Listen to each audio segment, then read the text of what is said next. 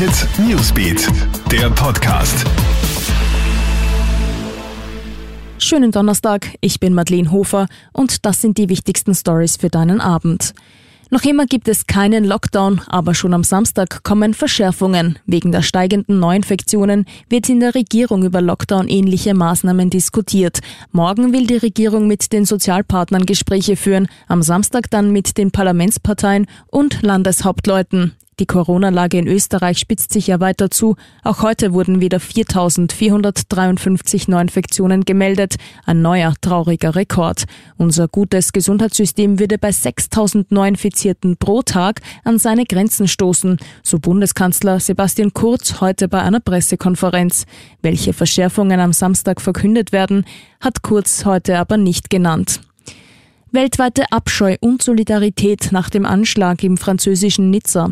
Dort hat ja heute ein Mann in der Nähe der Kathedrale drei Menschen getötet und sechs weitere verletzt. Laut Frankreichs Staatschef Emmanuel Macron war die Messerattacke ein islamistischer Terroranschlag. Nur kurze Zeit später hat es auch in der Nähe der Stadt Avignon einen zweiten Vorfall gegeben. Da hat ein Mann mit einer Pistole mehrere Menschen bedroht. Der Angreifer wurde von der Polizei erschossen.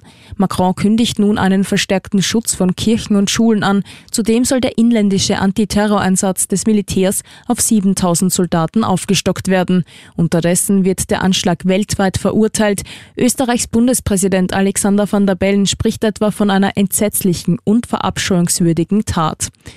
Und der Mindestabstand zwischen den Tischen in den Lokalen ist rechtswidrig. Das hat der Verfassungsgerichtshof heute festgestellt. Demnach wurde nicht ausreichend dokumentiert, warum das Gesundheitsministerium den Abstand beschlossen hat. Das Ministerium hat jetzt bis Jahresende für eine Reparatur des Gesetzes Zeit. Damit bleibt die Abstandsregel von einem Meter vorerst aber in Kraft. Ja, das war dann auch schon wieder dein News-Update. Alle Infos gibt's stündlich im Kronehit Newsbeat sowie laufend online auf kronehit.at. Kronehit Newsbeat, der Podcast.